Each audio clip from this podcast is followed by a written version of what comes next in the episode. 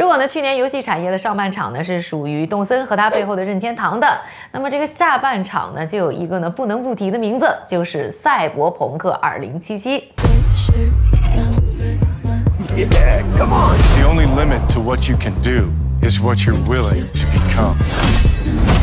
虽然这个难产了八年的游戏呢，因为出厂以后啊 bug 太多，而且呢实际的游戏画质呢和刚才看到的宣传片啊差别有点太大了，在十二月十七号的时候就被索尼下架。但是呢，这一切都不妨碍这款游戏。在去年十二月十日上线之前，全平台的预售就达到八百万份。公司呢就此还专门发了一份报告啊，傲娇的说：“咱这产品都还没问世，这本儿就都回来了。”而在上线的头十天呢，他们的销售呢就总共达到了一千三百万份，绝对是赚翻了，为游戏产业呢在二零二零画上了荷包满满的句号。而让我没有想到的是啊，赛博朋克二零七七背后的游戏开发公司竟然是一家波兰企业，而它的发展。故事呢给我很大启示，主要有两点，一个呢就是产品为先的重要性，第二个呢就是如何在产业链附加价值的微笑曲线上呢进行上行，带来商机。今天呢，我们的商业侦探家呢就来给大家说一说啊这个玩家口中的波兰蠢驴的故事。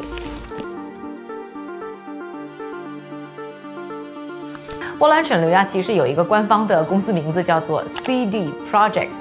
他的两个创始人中呢，有一个呢叫做马尔钦伊温斯基，注意啊，是伊温斯基，不是莱温斯基。那我们呢就从这个伊温斯基的故事说起。这个伊文斯基呢，一九七四年呢出生在波兰，从小呢就喜欢玩游戏。但玩游戏呀，在波兰呢曾经是一件非常难的事儿，因为呢在那个年代啊，波兰呢还处于冷战时期，受到呢苏联的影响，波兰人呢是玩不到欧美进口的游戏的，电脑呢更是想都不敢想的东西。不过呢，伊文斯基呢可以拼爹。倒不是说呢，他爹呢是什么巨富啊或者高官，但是他的爸爸呢有个特殊的职业，就是和我一样是个纪录片导演。就因为这个职业呢，他的爸爸是可以呢出国旅行的。那出国的时候呢，他就给伊温斯基呢搞来了一台电脑。就此呢，伊温斯基的人生呢就有了不同的轨迹。说到这儿，我就很想说，这个家长真的可以用各种各样的方式呢成为孩子的起跑线。当时呢比较闭塞的波兰呢还没有正规的游戏商店。但是呢，同时也没有呢反版权法，所以波兰的大城市里啊，倒卖电脑游戏的地下黄牛市场呢是非常的嚣张。伊文斯金呢那个时候呢也是在这些地方呢去淘宝贝。上中学的时候啊，伊文斯金呢进口了自己人生的第一批游戏，这还是个挺有意思的故事。当时呢，他就在一本呢。国外电脑杂志上呢找到了一个希腊人的地址，就用呢他的塑料英语啊给这个人呢写了一封信。I wrote him that hey I'm Martin and uh, I would like to swap games. The problem is that I don't have any new ones. If that's okay, I'll be sending you every single time. Two cassette tapes。这个信里面呢还放了两张的卡带，一张卡带上呢是有游戏的，一张呢是空白的。他呢信上呢就请求这个希腊人呢在空白的卡带上呢帮他呢拷贝一些呢波兰还没有的游戏，然后呢寄还给自己。另一张上呢有游戏的呢就留给对方呢作为感谢。其实呢一开始呢伊温斯基也没指望呢这个希腊哥们会理他，结果两周以后他还真的收到了。啊，他想要的游戏，伊文斯基呢就此发现，原来游戏呢还可以这么进口，而且呢还给自己呢找到了别人都没有的游戏。不管啊这个游戏呢从包装呢还是卡带上来说啊都不怎么正规，然后制作也比较的粗，但是呢因为呢这个游戏呢是别人没有的，所以呢就卖起来了，靠的就是产品的唯一性。这个时候呢，伊文斯基呢，人生当中还发生了另外一件非常重要的事，就是在一个电脑课上呢，认识了一个同学，另外一个司机，就是呢，日后呢和他一起创办的波兰蠢驴的合伙人米卡季星司机。而这个司机呢，当时呢已经在贩卖呢雅达利公司的游戏了。这两个呢对游戏呢臭味相投的司机呢，在一起以后啊，就开始了一块逃学玩游戏，一块呢倒卖游戏的生活。而在冷战结束之后呢，司机二人组呢顺应市场经济的变化，又成为了波兰最早一批啊卖正版游戏的商贩，从美国呢进口正规的游戏。一九九四年呢，司机二人组呢还注册了自己的公司，就是呢 CD Project。从两千美元的资金为起点，开始了自己的游戏人生。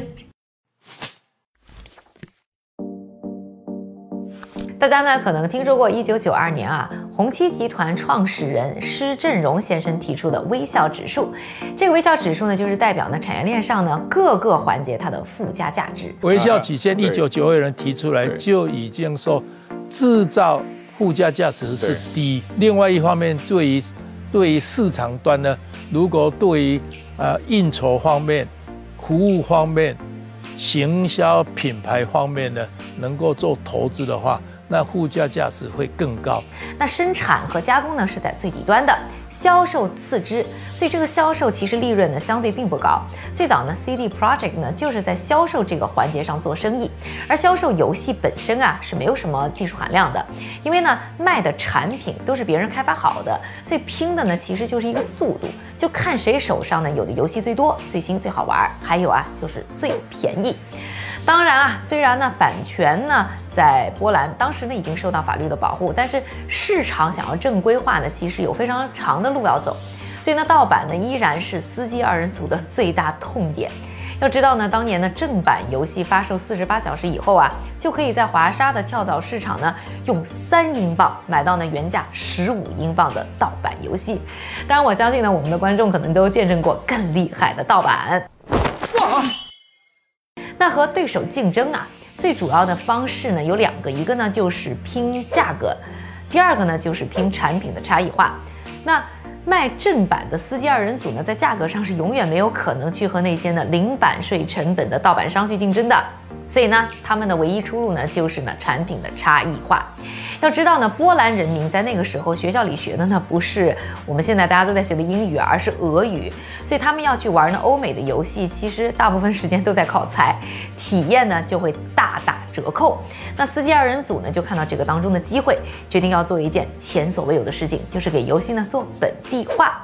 做游戏的波兰官方译制组，他们首先看中了一款呢叫做《博德之门》的游戏，算是呢当时啊这个欧美奇幻角色扮演游戏的巅峰之作，可能很多的朋友也都熟悉啊。那司机二人组呢目测呢这款游戏能火。于是他俩就找到了《博德之门》的开发商 BioWare 和发行商 Interplay，他们花费了三万镑拿到了三千份这个游戏的授权，平均每套呢就是差不多十磅，又花了三万镑呢在这个游戏的本地化上，他们还专门请来波兰的知名演员啊给游戏配音。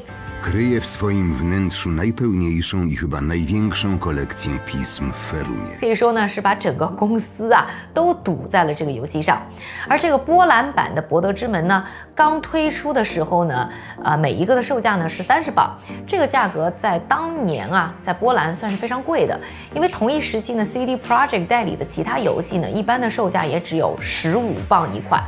但是这个三十磅呢，其实对于消费者来说啊是非常值的，因为你除了可以买到游戏之外呢，还能拿到一个蜡封的仿羊皮纸地图，而且呢还有翻译成波兰语的规则手册，同时还有一张的音乐 CD，这些啊都是盗版商无处可盗的。就这样，CD Project 就成功啦。博德之门呢发售的第一天就卖出了一万八千套。第一年呢，总共卖了五万套。虽然这个数字呢，现在听起来呢，并不是很大，但要知道呢，当时啊，在波兰呢，国内游戏市场啊，平均每一个游戏呢，它的销量就只有一两千套，所以这个已经是一个巨大成功。A regular game in Poland was selling at that selling at the time maybe one two thousand units. On a day one, we sold eighteen thousand units of Baldur's Gate, and it was just a blast. It totally opened the market. 这么一来呢，CD Projekt 不仅呢是把成本都收回来了，而且还赚到了自己的第一桶金。而对呢游戏细节尽善尽美，并且疯狂的增加附加值，也就成为了 CD Projekt 的一个核心理念。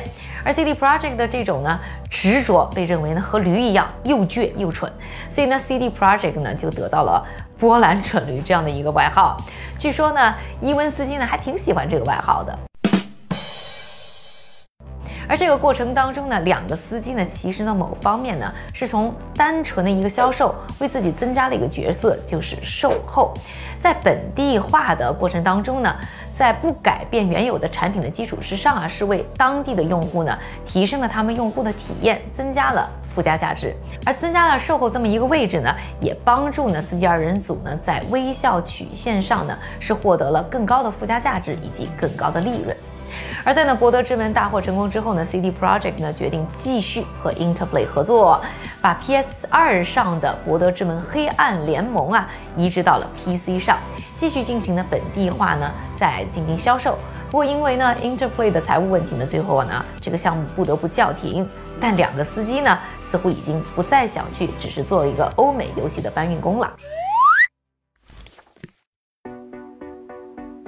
因为呢，做《博德之门：黑暗联盟》这个项目啊，虽然最后是失败了，但是呢，CD Project 呢，因此呢，拿到了这个游戏的源代码。司机二人组呢，当然知道这个是个好东西，在2002年的时候就决定呢，用这套代码搞点事情，自己呢来上手开发游戏，也就是在微笑曲线上啊，向产业链附加值最高的顶端设计开发呢前行。他们花了九千五百美元呢，从一家波兰当地的手游公司手上呢，买到了波兰国。国民奇幻小说《猎魔人》的游戏改编版权。在此之后呢，CD Project 就成立了一个五人开发小组，叫做 CD Project Red，要开发呢《猎魔人》的游戏。两个司机啊，虽然是玩游戏和卖游戏的好手，但是对于开发游戏呢，却完全是小白门外汉。所以呢，开始呢进行游戏开发的头两年呢，CD Project Red 呢，基本就是在交学费，在学习呢游戏开发的正确方式。这个过程当中啊，CD Project 呢。大胆，或者说呢是盲目的把自己呢在游戏发行上赚到的钱呢，全部都砸到了新游戏的开发上，而开发的团队呢从五个人一直扩张到了一百个人，研发的成本呢也水涨船高，一直涨到了五百万美金。尽管如此呢，业内同行呢还是不看好呢这群新手要开发的这款呢叫做巫师的游戏。在吃了无数闭门羹之后啊，CD Project 呢终于找到了老牌发行商雅达利，在二零零七年十。月呢正式发售巫师的第一代，立刻就成为了当年的黑马，在口碑和销量上啊都做出了相当不错的成绩。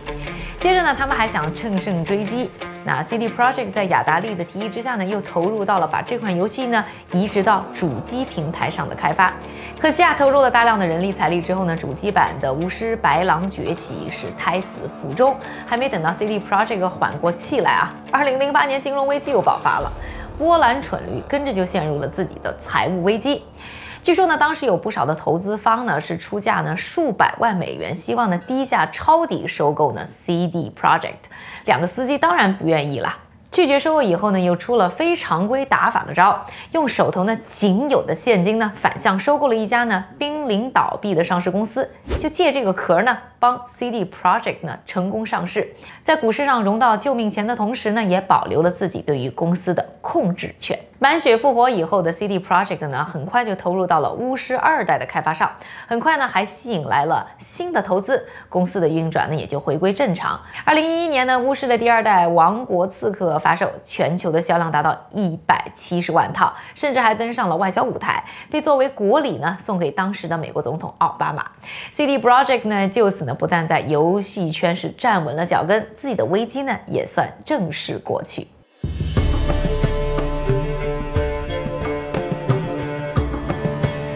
到了二零一五年，巫师第三代。狂烈上线，这一次呢，团队在游戏中啊增加了大量的免费的附加内容。CD Project 呢，完全的就是白送啊。另外呢，他们还放弃了为自己发售的游戏加密，感觉就是没有把盗版呢放在眼里。重点是这款游戏的价格非常良心，外网的定价呢是三十九点九九美元啊，国内的小伙伴呢更是经常能买到那几十块人民币的特惠价。送那么多东西，价格还便宜，销售自然更加火爆。仅两周的时间就售出了四百万套。二零一五年上半年的 CD Projects 呢，因此呢更是达到呢六千两百五十万美元的营业额。而 CD Project 的股价呢，从二零零九年上市啊到二零一九年十年的时间里呢，已经翻了两百一十倍。去年五月份啊，甚至还超过了老牌游戏大厂 Ubisoft。育碧，那成为了欧洲市值最高的游戏公司，他们的市值呢当时是超过呢八十亿欧元。而要知道啊，波兰蠢驴的员工人数呢才只有育碧的六分之一而已。从贩卖游戏到欧洲的游戏开发大佬，CD Project 的成长史呢，就是在微笑曲线上从附加值低到高的位置游走的过程。这个当中呢，两个司机创始人呢一直主打的牌就是产品。力求呢，人无我有，人有我优。而实际行动上呢，我们也看到他们确实一次又一次啊 all in 投入到产品上。要说这个风险很高，他们也差点呢几次把自己玩死了。但是那话怎么说来着？这最危险的地方，其实也是最安全的地方，因为总能有好的产品，才让他们可以一路向前。不过这一次啊，《赛博朋克2077》虽然呢，因为之前游戏奠定的人气和营销成功，预售和开售呢都很火爆，但是口碑啊却似乎翻了车，因为呢太多的 bug，也因为呢实际的游戏质感和宣传片差距太大，让不少玩家感到巨大的落差。才出现了像一开始我们说到呢，索尼下架退款这样的状况。虽然呢波兰蠢驴